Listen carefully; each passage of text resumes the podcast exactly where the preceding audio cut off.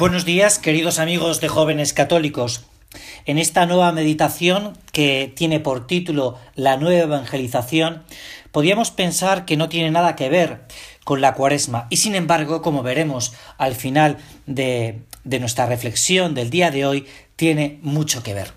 La nueva evangelización la reevangelización, como ha dicho, como nos han invitado Juan Pablo II, Benedicto XVI y ahora el Papa Francisco, es un gran desafío para los cristianos de hoy en día. El Cholo Simeone, que no tiene mucho que aportar, no es un padre de la Iglesia, pero, pero me ha gustado mucho la expresión que ha dicho, ha dicho que cuando él llegó al Atlético de Madrid, Jesús Gil le dijo que un jugador del Atlético de Madrid tiene que jugar al 110%. Los cristianos de hoy, en la nueva evangelización, tenemos que jugar al 100%, al 110%, porque nos enfrentamos a un doble desafío. Mira, cuando los apóstoles reciben el mandato del Señor de anunciar la nueva nueva, el Evangelio, cuando Jesús sube a los cielos y le dice, les dice, id por todo el mundo y predicad el Evangelio, estos apóstoles se encuentran con la ventaja de que la tierra en la que van a anunciar la buena nueva es una tierra seca. Es decir, el nombre de Jesús no ha sido pregonado en la tierra y toda esa gracia se chupa, se chupa. La tierra absorbe porque estaba seca, deseosa de Dios, deseosa de Jesucristo.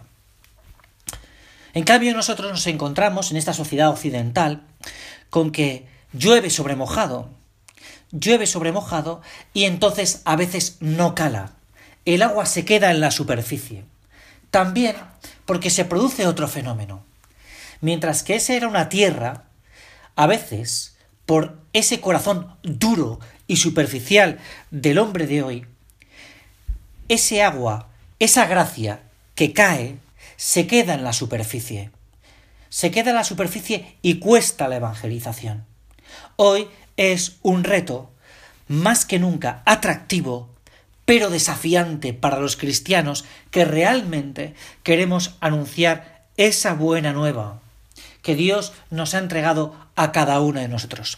Porque hoy los hombres y las mujeres están sedientos de Dios, pero de la limosna de Dios. Y este es el apartado donde conectamos con, con la cuaresma. El Papa nos ha invitado a que estos días de cuaresma sean días de oración, de ayuno y de limosna. La limosna se entrega, como vemos en los pasajes del Evangelio, como vemos en el pasaje del buen samaritano, que es un pasaje muy interesante. Se da y se cuida a aquel que está tirado en el camino. Y hoy hay muchos hombres y mujeres que a las puertas de nuestras iglesias, a las puertas de nuestras casas, en la calle, en la calle, nos están pidiendo una limosna. La limosna no del dinero, no de los bienes materiales, sino de la caridad, de la caridad, la limosna de la caridad. El otro día llamó a la puerta de mi casa, pues, un, un señor, un joven, un joven pues que venía de África, aunque él acaba de coger el autobús desde Barcelona y entró y llamó a la puerta de mi casa. Tintón, tintón. Bueno, yo le abrí la puerta de la casa, ¿no?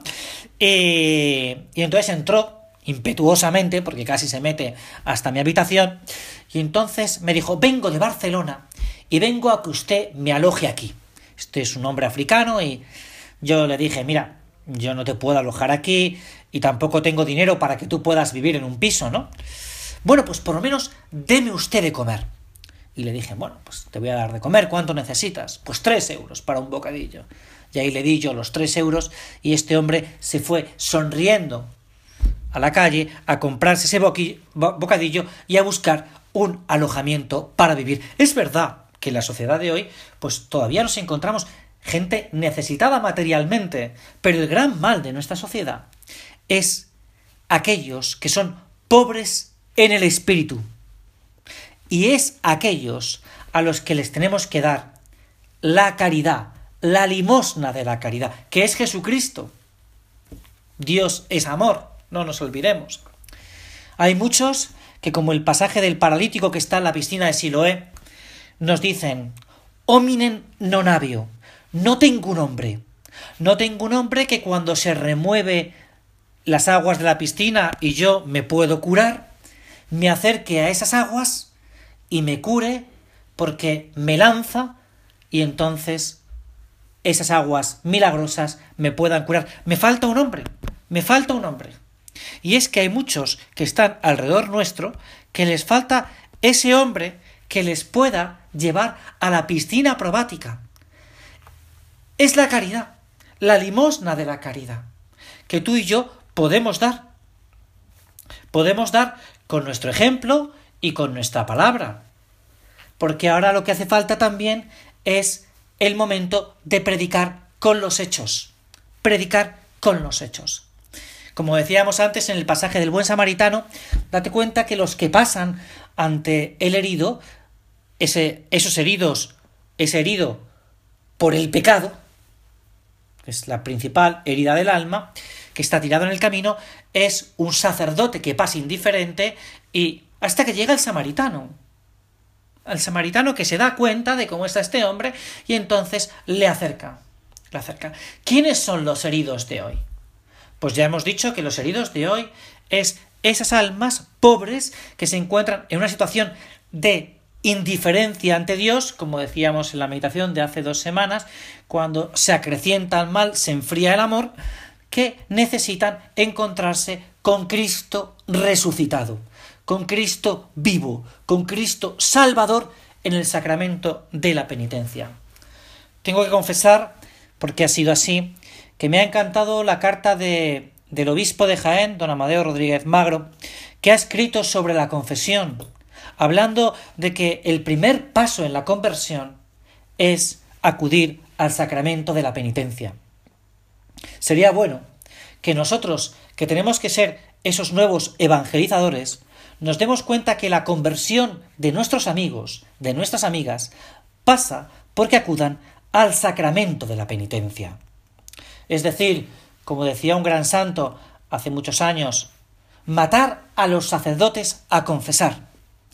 Podríamos decir, o alguno podría pensar, que, Señor, que el sacramento de la penitencia ya no está de moda. Y me parece que se equivocan. Se equivocan estos hombres que piensan así. Hace unas semanas, no hace muchas, al principio de la cuaresma, decidimos organizar en Given Faith un pequeño retiro mensual para universitarios. Y acudieron un buen número de ellos. El sacerdote que era yo, pues me expuse allí a confesar en el momento de en un momento de silencio y no paraban de venir chicos y chicas a confesarse. Pero es que esto me ha vuelto a ocurrir. ¿Será que no nos ponemos a confesar los sacerdotes? ¿Será que no acercamos todos los demás a nuestros amigos y a nuestras amigas al sacramento de la esperanza, como es el sacramento de la penitencia, porque damos esperanza a, a ese que está tirado en el suelo por sus faltas y por sus pecados, el Papa no se está cansando de hablar del sacramento del perdón. Es lógico, porque lo que hay ahora mismo es una gran crisis de soledad, de soledad en la caridad, y no se puede querer cuando se está lleno de mal, cuando el corazón está lleno de mal.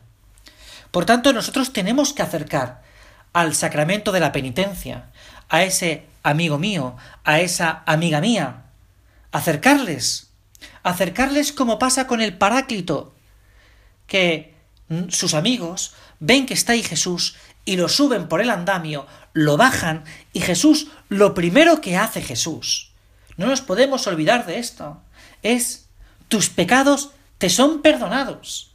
Al paralítico lo que le cura es del verdadero mal, que es el pecado, que es la separación con Dios, que es el abandono, que es la indiferencia.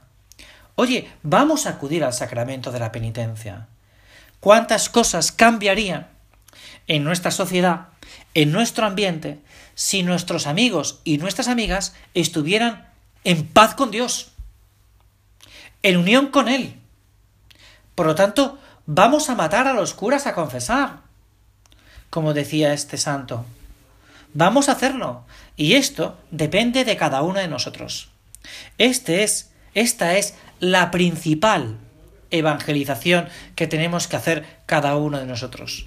Y esta es la misión a la que nos tenemos que, que, que hoy Dios quiere de cada uno de nosotros. Por tanto, vamos a valorar el sacramento de la penitencia con esos cinco pasos, el examen de conciencia, el dolor de los pecados, el propósito de la enmienda, el decir los pecados al confesor, el cumplir la penitencia. Vamos a preparar una buena confesión nuestra y de los demás para que se unan a Dios, para que se unan a Dios, que es lo único importante. La primera evangelización pasa por esto, pasa por esto, pasa por valorar el sacramento de la penitencia, personalmente y con esas personas que están más cerca de cada uno de nosotros. Si queremos vivir una buena cuaresma, acudamos con frecuencia a este sacramento, al sacramento de la esperanza, al sacramento de la alegría, y llevemos a mucha gente, a mucha gente, a esos que están alejados, a esos que parece que no se van a confesar nunca. Hace poco venía una de estas personas y me decía, llevo muchos años sin confesarme y vengo aquí con enorme alegría porque quiero volver a la casa del Padre, a la casa del Padre.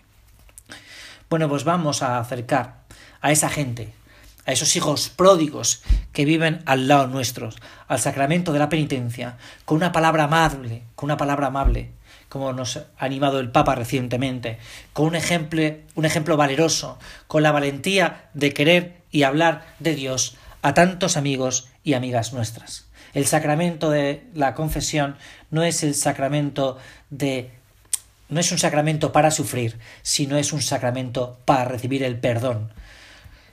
Y tenemos que pensar, porque es así, que encontraremos a Cristo, que es el que realmente perdona nuestros pecados, en ese confesionario en el que Él nos lleva esperando tantos años para que pidamos como un pobre mendigo el perdón del Señor. Muchas gracias y hasta la semana que viene.